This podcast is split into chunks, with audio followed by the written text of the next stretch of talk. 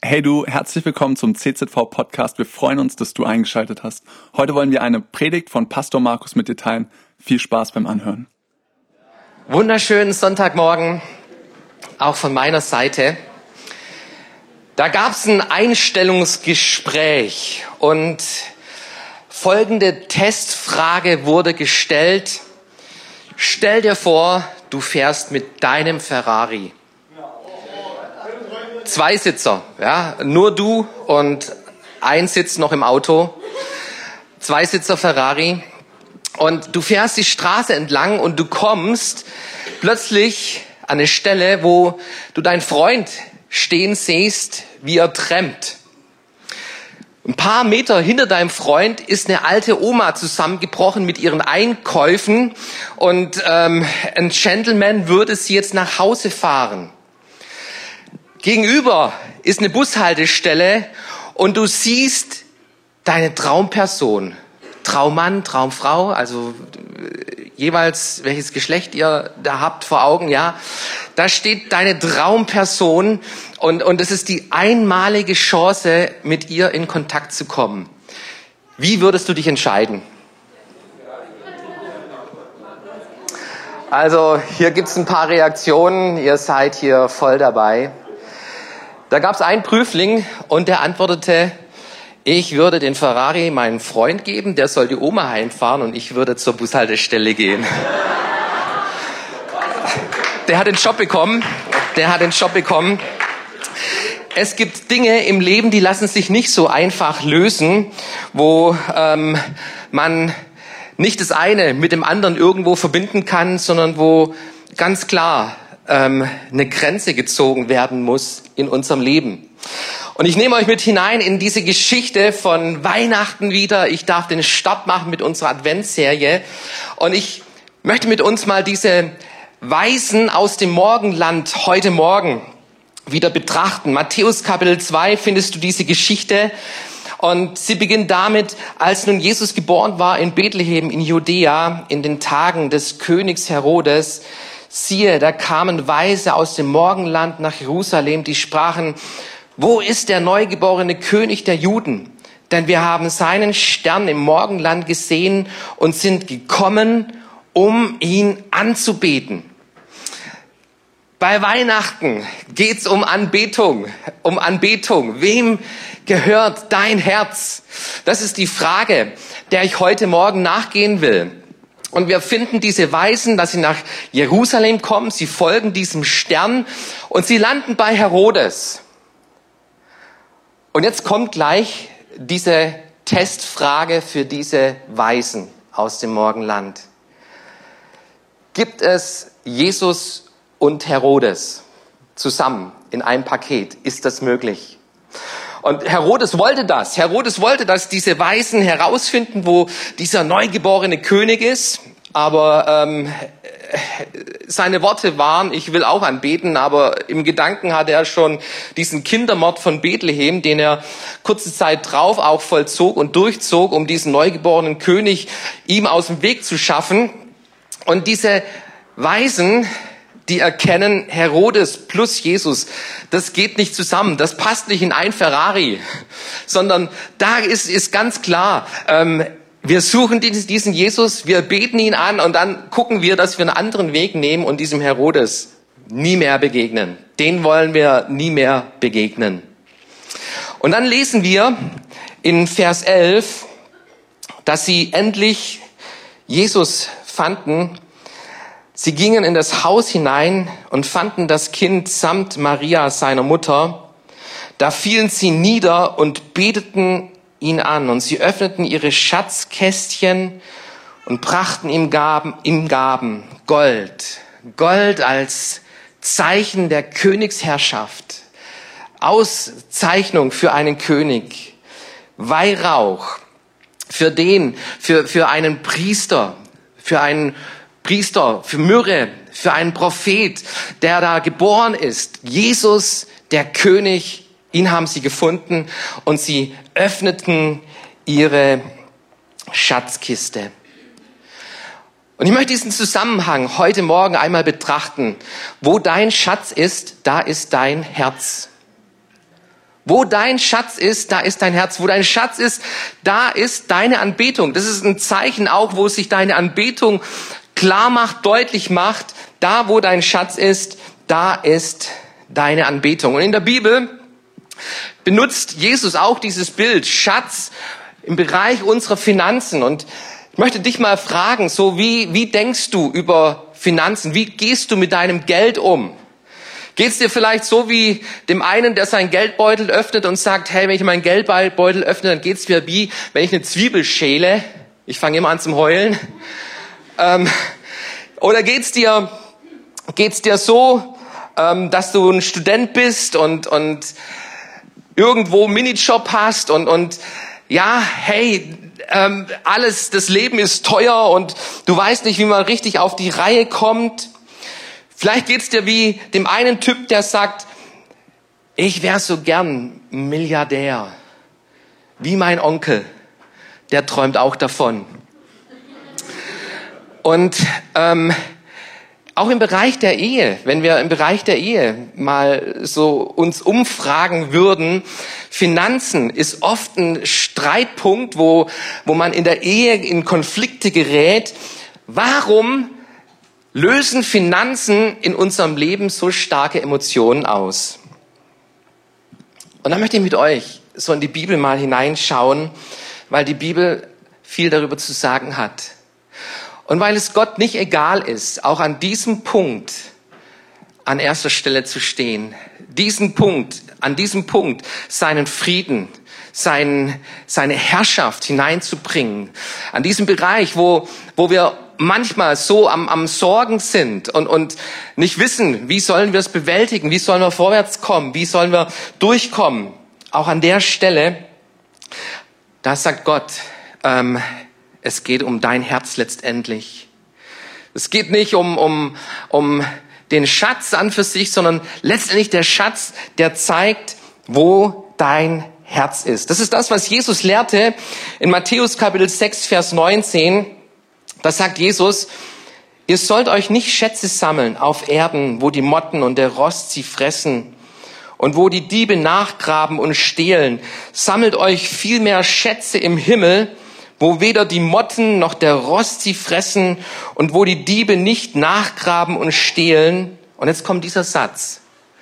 Denn wo euer Schatz ist, da wird auch euer Herz sein. Da, wo euer Schatz ist, da wird auch euer Herz sein. Erkenn mal diese Verbindung, die, die Jesus, die Bibel uns damit offenbart. Da, wo, wo, wo du dein Geld investierst, wo, wo, wo du dein Geld ausgibst, das zeigt im Kern, wo dein Herz ist. Du kennst es ganz bestimmt, wenn du, wenn du in Aktien investiert hast und die Kurse steigen. Hey, dein Herz jubelt. Wow, Aktienkurs läuft gut. Und wenn es entgegengesetzt geht, die ganze Richtung und Aktienkurs sinkt, du merkst, wie es dein Herz belastet. Oder wer von euch hat schon mal den ersten Kratzer im neuen Auto erlebt? Oh, dieser erste Kratzer, dieser erste Kratzer, der tut weh. Der tut richtig persönlich weh. Ich hab's, ich hab's jedes Mal gefürchtet. Und der Tag kam der Tag kam, auch bei meinem neuen Bus kam der Tag schon. Meine Tochter, sie beichtete, Papa, Papa, ich bin am Stein hängen geblieben und ich, Mann, ja, warum? Warum guckt man nicht, wenn man da irgendwo reinfährt, Stein, den sieht man doch, ja, ich habe nicht gesehen und der erste Kratzer tut weh. Und irgendwann, irgendwann kapierst du, hey, es ist nur eine materielle Sache. Und diese Karre, die wird von Motten und von Rost gefressen werden. Und irgendwann werde ich sie auch wieder verkaufen und loswerden. Und irgendwann landet sie in einem anderen Land wahrscheinlich. Ähm, innerlich, innerlich diese, diese Trennung oder, oder dies, diesen, diese Erkenntnis zu bekommen, hey, woran hängt dein Herz. Und es ist nicht negativ, das ist nicht mal negativ irgendwo ähm, erstmal beleuchtet in der Bibel, sondern einfach ein Fakt. Da, wo dein Schatz ist, da ist auch dein Herz. Es gibt eine zweite Bibelstelle, die wir in den Zusammenhang betrachten wollen. Das ist 1 Timotheus Kapitel 6, Vers 17. Den Reichen in dieser Welt gebiete. Also ich habe heute einen Auftrag. Uns Reichen, wir, wir gehören zu den Reichen in dieser Welt. Wisst ihr das? Es, es gibt wenige Länder mit so einem Reichtum, wie wir es hier in Deutschland haben. Und die Bibel gebietet uns, dass wir nicht stolz sein, auch nicht hoffen auf den unsicheren Reichtum, sondern auf Gott, der uns alles reichlich darbietet, es zu genießen. Und da möchte ich mal kurz Stopp machen. Also achtet mal auf diesen Zusammenhang. Worauf setzt du deine Hoffnung? Worauf vertraust du? Vertraust du auf dein Bankkonto, auf, auf das, was du verdienst, auf deine Rente, die irgendwo hereinkommt, worauf setzt du dein Vertrauen? Und die Bibel sagt uns, wir sollen nicht auf Geld, auf Reichtum unser Vertrauen bauen. Es gibt hier einige äh, Geschwister, die noch ältere Generation sind. Und ihr wisst, was, was Inflation bedeutet, wo plötzlich eine Reichsmark nichts mehr wert war und wo du plötzlich mit stapelweise ähm, Scheinen unterwegs warst, um, um damit ein Stück Brot zu kaufen. Worauf baust du dein Vertrauen? Und die Bibel sagt uns, wir sollen nicht auf unseren Schätzen, unsere Hoffnung, unser Vertrauen setzen, sondern auf Gott. Gott ist unser Versorger. Gott ist derjenige, dem wir nachfolgen, dem unser Herz gehört. Und in meiner Bibel steht drin, dass Gott sich um die Vögel draußen kümmert und wie viel mehr wird er sich um dich und mich kümmern, wenn wir seine Kinder sind. Dieser Text hier geht weiter. Diese reichen Menschen, du nicht, wir hier in Deutschland, wir sollen Gutes tun, reich werden an guten Werken. Im Himmel wird eine Million Euro auf dem Konto keine Rolle mehr spielen. Weißt du das? Keine Rolle. Es gibt einen anderen Reichtum im Himmel. Reich an guten Werken. Gerne geben. Zum Teilen bereit sein. Sich selbst einen Schatz sammeln als guten Grund für die Zukunft, damit sie das wahre Leben ergreifen ein Schatz im Himmel. Wenn es um Schätze geht, wenn es um Schatzkiste geht, dann zeigt uns die Bibel, hey, wir können Schätze sammeln im Himmel. Und du findest von Jesus diese, dieses Gleichnis, wie er erzählt von diesem armen Lazarus und diesem reichen Mann. Und die Bibel nennt nicht mal einen Namen von diesem Reichen. Und dieser Reiche, er war im Verderben, in der Finsternis gelandet. Dieser Arme, er war im Schoße Abrahams. Und plötzlich, die, die die Ersten waren auf dieser Erde, werden die Letzten sein. Es gibt, es gibt eine andere Bewertung ähm, in der Ewigkeit, wenn es um Reichtum geht. Wer von euch kennt die Band Coldplay? Coldplay, das ist die coolste Musikband, die es aktuell in unserer Zeit gibt. Und wenn ich jetzt Lieder hier laufen lassen würde, dann würdet ihr ganz bestimmt euch erinnern, hey, dieses Lied, das habe ich schon mal gehört, das kenne ich. Ähm, Chris Martin, möchte euch einen Post zeigen, den ich entdeckt habe. Chris Martin ist dieser Leadsänger von dieser Band Coldplay. Und Chris Martin, er spendet, seitdem er Geld verdient, zehn Prozent. Und er sagt, dass er das gelernt hat von seiner Mama.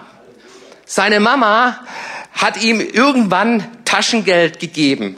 Chris, hier sind zehn Pence. Engländer. Engländer haben Pence, keine Cents. Und äh, hier sind zehn Cents. Und jetzt pass auf. Eins nehme ich wieder und das spenden wir. Und dieses Prinzip des Zehnten hat Chris Martin sein ganzes Leben lang durchgezogen und er verdient zwischenzeitlich Millionen, Millionen von Euros. Und er finanziert unterstützt viele äh, Wohltätigkeitsorganisationen auf unserer Welt. Dieses Prinzip des Zehntens, er ist ein Reicher. In unseren Augen ist er ein mega, mega, absolut reicher Typ in dieser Welt. Und ja, es gibt reichere Leute als mich. Ich bin kein Millionär. Ähm, ich komme gut durchs Leben und ich freue mich, dass ich, dass ich in Deutschland lebe und auf der Sonnenseite des Lebens unterwegs bin. Und es geht nicht um, um die Menge, um die Million. Es geht um dieses Prinzip, dieses Prinzip, bereit zu sein, zu teilen und zu geben.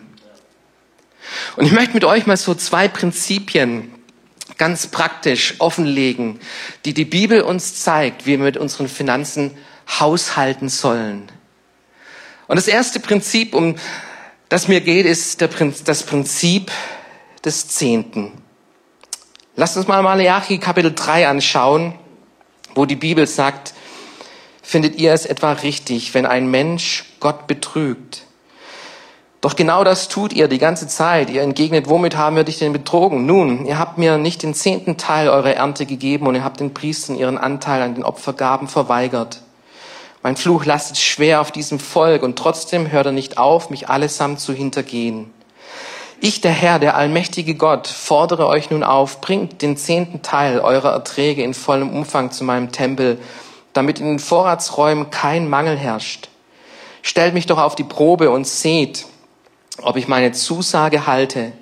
Denn ich verspreche euch, dass ich dann die Schleusen des Himmels wieder öffne und euch überreich mit meinem Segen beschenke. Es gibt dieses Prinzip des Zehnten, wo die Bibel einen Segen darauf verheißt. Und ich weiß an dieser Stelle, da gibt es viele Meinungen und ähm, das, was ich für mich entdeckt habe und wo ich in der Bibel herausgefunden habe, ist, dass Gott sich nicht ändert. Das findest du in Malachi Kapitel 3, ein paar Verse vorher, Vers 6, Malachi Kapitel 3, Vers 6 dass sich unser Gott nicht ändert. Er ist heute noch der gleiche wie, wie damals. Manche sagen, ja, der Zehnte ist doch alttestamentlich. Der Zehnte ist doch aus dem Gesetz heraus. Und wir sind doch befreit vom Gesetz. Und ich möchte sagen, der Zehnte, den gab es schon vor dem Gesetz. Abraham, Abraham weit, lange vor Mose. Er hatte erkannt, da gibt's diesen Gott, diesen Fürsten, Himmelsfürsten. Und er brachte ihm seinen Zehnten. Und jawohl, dann kam Mose und es gab diese zehnten Regeln auch im Volk Israel. Und du fragst dich, ja, wo ist der Zehnte im Neuen Testament? Und ich möchte es sagen, in Matthäus 23, Vers 23 sagt Jesus, wie euch, Schriftgelehrte und Pharisäer, ihr Heuchler, die ihr den Zehnten gebt von Minze, Dill und Kümmel und lasst das Wichtigste im Gesetz beiseite, nämlich das Recht, die Barmherzigkeit und den Glauben. Es gibt Wichtigeres als das Gesetz, absolut. Das Gesetz, von diesem Gesetz sind wir befreit. Aber Jesus, er sagt im nächsten Satz, dies sollte man tun und jenes nicht lassen. Wir haben dieses veränderte Herz aus Barmherzigkeit, aus Großzügigkeit heraus. Wollen wir handeln und leben, nicht aus dem Gesetz heraus, sondern aus Liebe zu Gott heraus. Und diese Liebe zu Gott, hey, zeigt sich in meinem Schatz auch. Wie gehe ich mit meinen Schätzen, mit dem, was ich habe, um? Und dieser, diese zehn Prozent vom Einkommen, es sind wirklich zehn Prozent. Der Zehnte sind zehn Prozent. Und es tut weh. Ich, ich praktiziere den Zehnten mit meinem ersten Geld, das ich verdient habe. Vier Mark 50 Stunden Lohn. Da habe ich angefangen. Hat nicht wehgetan, sage ich euch. Mit 4,50 Mark 45 Cent. Ähm, Stundenlohn ähm, ins Reich Gottes zu investieren, hat nicht wehgetan. Und ich habe seitdem nicht mehr aufgehört und ich praktiziere dieses Prinzip, weil ich weiß, hey, das ist ein Teil Gott, da prüfst du mein Herz. Wo steht mein Herz im Bereich meiner Finanzen? Wie gehe ich damit um? Ähm, Geht es um mich, meiner und, und dass ich alles mir leiste und gönne, was ich haben möchte oder setze ich dich an erster Stelle? Jesus zuerst. Ich liebe die Geschichte von meinem Vater. Er hat sie öfters erzählt in seinen Predigten von diesem alten Mütterlein nach dem Krieg. Und es hatte ein kleines Ferkel und es, es, diese Mutter war gläubig und ähm, sie, sie brachte ihren Zehnten immer in die Gemeinde und die Leute sagten, hey, du hast Kinder, du bist doch arm, ähm, guck, guck nach dir und, und du brauchst das Geld ja auch, um, die Fer um das Ferkel zu füttern, damit, damit ihr was zum Essen habt. Und diese Mutter sagte, nein, dieses Prinzip des Zehnten ist mir wichtig und daran, danach lebe ich von Herzen aus Liebe zu Gott. Und sie brachte ihren Zehnten und eines Tages wurde das Ferkelchen geklaut. Da kam ein Dieb und hatte dieses Ferkel geklaut. Und die, die, die anderen, die sagten, ja, hey, gute Frau, also was, was hast du davon? Hey, du, du, du zahlst Gott deinen Zehnten und jetzt kommt sogar der Dieb und klaut dir deinen Ferkel. Und diese Mutter hielt fest, ich glaube, dass Gott mein Versorger ist. Und sie brachte weiterhin ihren Zehnten. Circa ein Jahr später hörte sie auf einmal ein Grunzen im Garten. Sie schaute raus und tatsächlich im Vorgarten war eine dicke, fette Sau. Und sie erkannte, das war mein Ferkel. Und im Vorgarten fing sie an, Gott zu preisen. Herr, du bist mein Versorger, du hast sogar die Mast bezahlt durch den Dieb. Danke dir hey Gott, Gott ist unser Versorger und im Bereich unserer Schätze glauben wir, dass Gott unser Versorger ist, dann setzt Gott auch an erster Stelle in, an diesem Prinzip. Und wir bringen den Zehnten Gott. Ich möchte euch noch eine dritte Bibelstelle in dem Zusammenhang erwähnen. Hebräer Kapitel 7, Vers 8. Hier nehmen den Zehnten sterbliche Menschen, dort aber einer, dem bezeugt wird, dass er lebt. Wem bringst du deinen Zehnten? Du bringst ihn Jesus, nicht, nicht der Gemeinde. So manche, manche Argumente, die kommen, ja, ich will nicht, dass mein Geld hier in, in, in, in Gemeinde sinnlos ausgegeben wird und, und ähm, die schmeißen nach ein paar Jahren wieder alles weg hier, alles raus. Gestern war Ausmisstag, ihr wisst Bescheid. Ähm, ich will nicht, dass mein Geld da so falsch eingesetzt wird. Völlig falscher Gedanke. Du gibst Gott, Jesus, er empfängt es. So praktiziere ich's. Ich gebe meinen Zehnten und sag, Herr, das gehört dir. Mach du daraus, was du möchtest. Der Prinzip des Zehnten ist, ist eine Art und Weise, wie wir mit unseren Schätzen umgehen können. Das zweite Prinzip ist das Prinzip der Großzügigkeit, wo über unseren Zehnten hinausgeht. 2. Korinther Kapitel 9, ich bin davon überzeugt, wer wenig sät, der wird auch wenig ernten. Wer aber viel sät, der wird auch viel ernten. So soll jeder für sich selbst entscheiden, wie viel er geben will, und zwar freiwillig und nicht aus Pflichtgefühl. Denn Gott liebt den, der fröhlich gibt. Er kann euch so reich beschenken, ja mit Gutem geradezu überschütten, dass ihr zu jeder Zeit alles habt, was ihr braucht und mehr als das, so könnt ihr auch noch anderen auf verschiedenste Art und Weise Gutes tun. Schon in der Heiligen Schrift heißt es ja von dem Mann, den Gott reich beschenkt hat, großzügig schenkt er den Bedürftigen. Was sie brauchen auf seine Barmherzigkeit, kann man immer zählen. Unser Gott ist ein großzügiger Gott, weißt du das?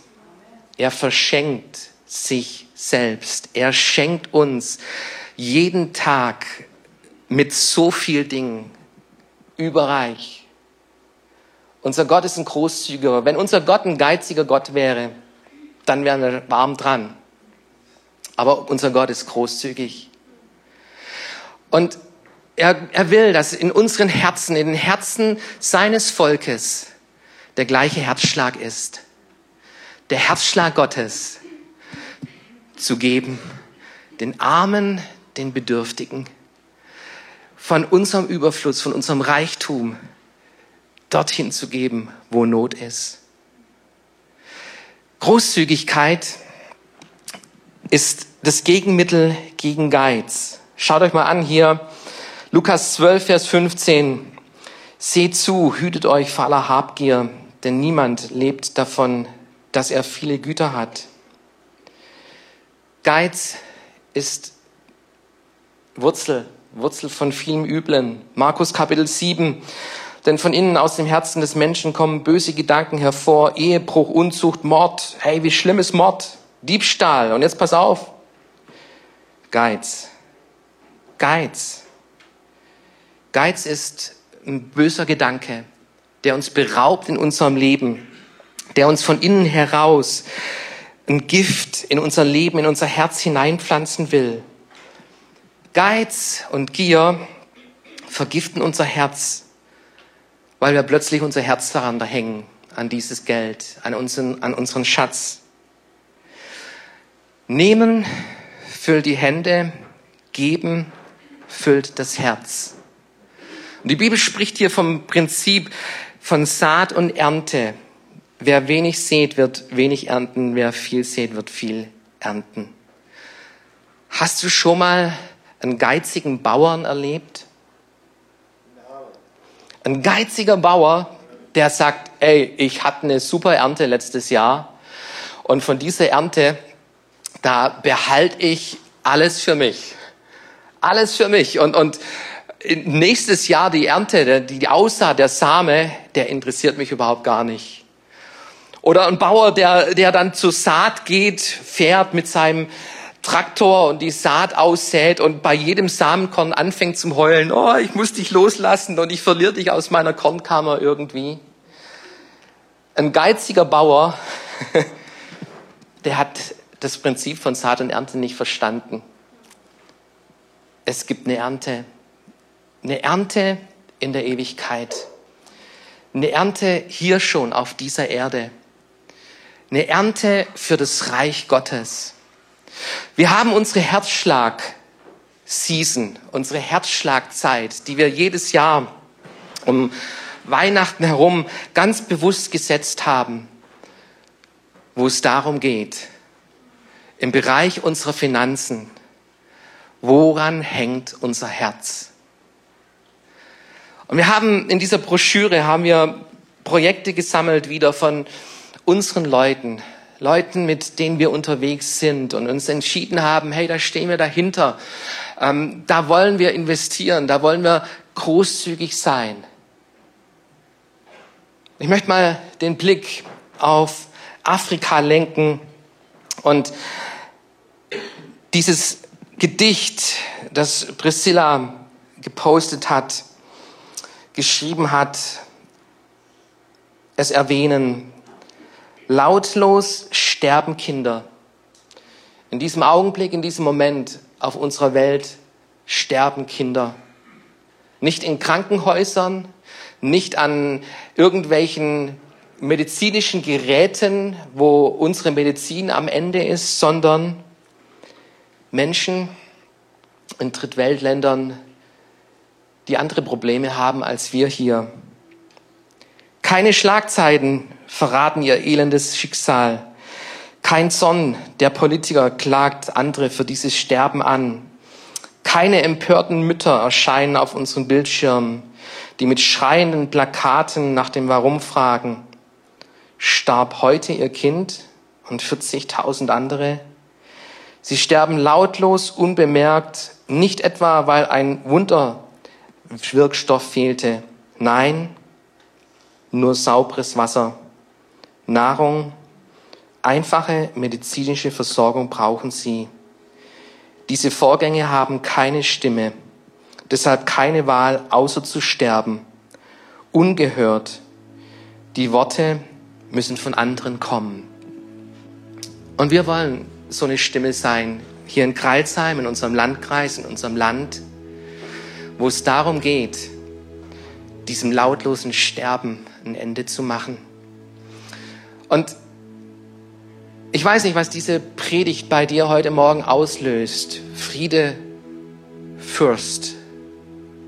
Um was geht's da eigentlich in dieser Adventsserie im CZV? Heute geht's um dein Herz, lieber Freund. Woran hängt dein Herz? Die Bibel sagt, du kannst nicht Gott und dem Mammon dienen. Du kannst nicht Gott in deinem Ferrari dabei haben und den Mammon. Funktioniert nicht. Es braucht, es braucht diese Entscheidung. Jesus, du bist der Fürst meines Lebens. Und ich setze dich an erster Stelle, auch im Bereich meiner Finanzen. Und ich lade dich ein, mit aufzustehen. Lobpreisband darf nach vorne kommen.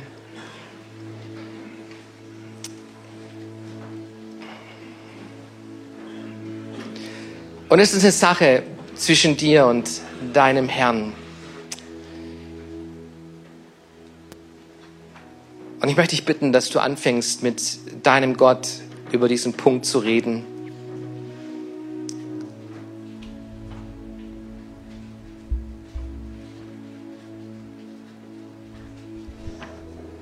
Gott prüft uns, Gott kennt unser Herz und er liebt uns und er ist großzügig. Und Herr Jesus, Herr, wir danken dir für diese Großzügigkeit. Die soll auch unser Herzschlag bestimmen in unserem Leben. Herr, wir, wir folgen dir nach. Jesus first, Jesus an erster Stelle.